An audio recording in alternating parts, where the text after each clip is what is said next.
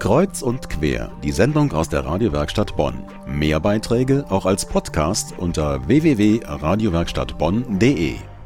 Die Weltgesundheitsorganisation der Vereinten Nationen schätzt, dass alle 30 Sekunden ein Kind an Malaria stirbt. Das ist eine gewaltige Zahl. Wir Deutschen werden selten mit dieser Krankheit konfrontiert, hauptsächlich wenn wir verreisen, zum Beispiel nach Afrika. Bei mir zu Gast ist heute Katrin Schmitz. Sie hat es sich zum Ziel gemacht, Menschen zu helfen, die der Krankheit Malaria ausgesetzt sind. Hallo, Frau Schmitz. Ja, guten Tag. Malaria wird durch Mücken übertragen. Wenn die infiziert sind und dann Menschen stechen, dann übertragen sie die Krankheit. Ähm, ist das immer tödlich?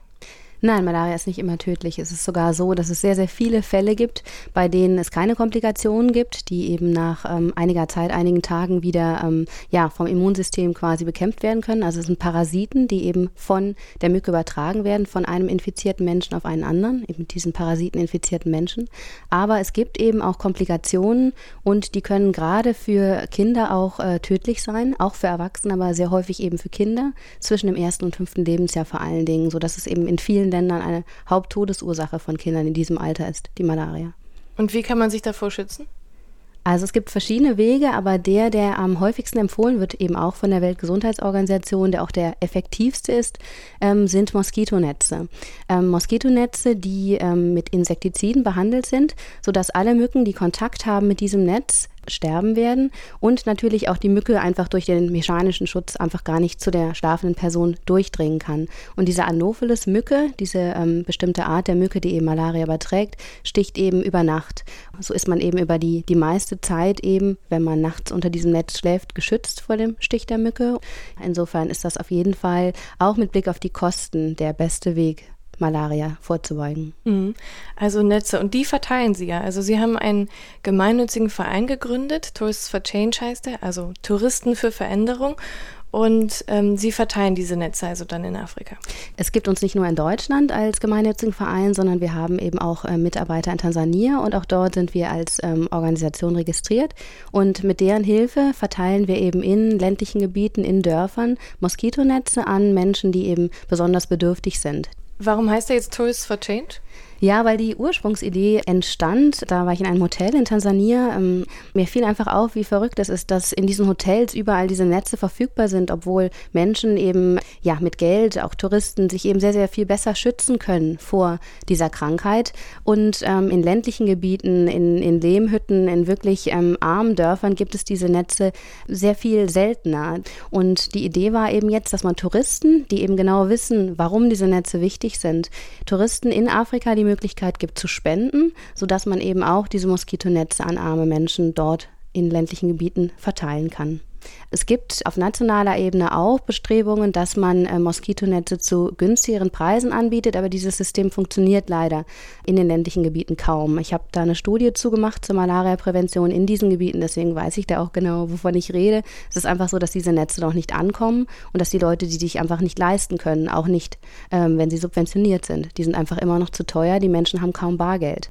Und ähm, dieses äh, Programm ist in mehrerlei Hinsicht etwas kurz gedacht. Zum Beispiel ähm, wird auch wenig Wert darauf gelegt, dass die Menschen überhaupt erstmal informiert werden über die Bedeutung von Moskitonetzen, über deren Wichtigkeit, über deren Benutzung.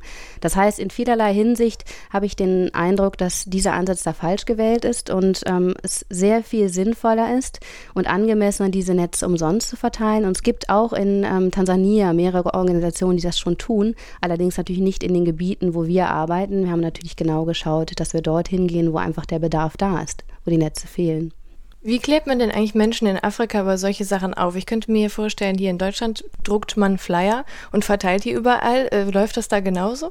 Normalerweise wird es so gemacht, dass man äh, ganze Dörfer zusammenruft und dass es öffentliche Versammlungen gibt und dass dort dann eben über diese Themen gesprochen wird. Aber es werden häufig auch, weil das auch im traditionellen Sinne ähm, dort üblich ist, werden häufig Lieder aufgeführt mit äh, ja, Themen wie Malaria, aber auch andere Krankheiten, um eben aufzuklären. Es werden Theaterstücke aufgeführt, wo es um diese Themen geht, wo also diese ähm, wichtigen Botschaften adäquat verpackt sind und das eben auch spannend ist für die Menschen dann über über meinetwegen zwei, drei Stunden auch vor Ort zu bleiben.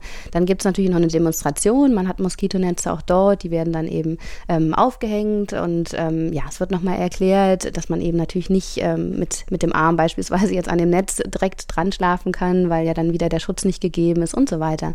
Gerade dadurch, dass man Menschen eben vor Ort hat, die auch dauerhaft dort bleiben, kann man natürlich auch sicherstellen, dass die Menschen, auch wenn sie später Fragen haben, ähm, immer einen Ansprechpartner haben vor Ort. Manche Leute sind ja eher skeptisch, was Entwicklungshilfe angeht und was Hilfsorganisationen angeht. Deutsche und auch Afrikaner haben schon gesagt, dass eigentlich die Regierung noch korrupter wird, wenn man denen Geld gibt, damit sie Entwicklungsprojekte sozusagen durchführen können. Und es sollte doch eher so sein, dass die tatsächlich die Verantwortung für ihre eigenen Landsleute übernehmen und dass man denen das nicht irgendwie abnimmt. Wie sehen Sie das? Erstens ist es ja so, dass wir das Geld nicht an die Regierung geben. Also es besteht überhaupt gar nicht die Gefahr, dass dieses Geld veruntreut wird. Zur Frage, ob man Menschen, die von ihren Regierungen eh schon vernachlässigt werden, aus welchen Gründen auch immer, weil die Regierungen teilweise selbst nicht genug Geld de facto haben oder es eben für andere Zwecke einsetzen, kann ich ganz klar sagen, dass ich es für absolut richtig halte in, äh, in diesen Zusammenhängen, wenn man einfach sieht, dass die Regierung aus welchen Gründen auch immer ihrer Verantwortung nicht nachkommt oder nachkommen kann, dass man da alles tut, um, um diesen Menschen einfach zu ermöglichen, ein gesundes Leben zu führen. Vielen Dank, Katrin Schmitz war das und weiterhin viel Erfolg mit Tourists for Change. Wenn Sie spenden möchten, um dem Verein zu helfen, dann spenden Sie an die Sparkasse Aachen. Die Kontonummer ist 25494. Und so viel muss es gar nicht sein. Für 10 Euro bekommt man nämlich schon drei Netze. Sie können natürlich auch gerne mehr spenden, aber mit 10 Euro haben Sie schon vielen Menschen geholfen. Alle Informationen finden Sie auch im Internet, wenn Sie gerne nochmal nachlesen möchten. tourists4change.de ist die Adresse.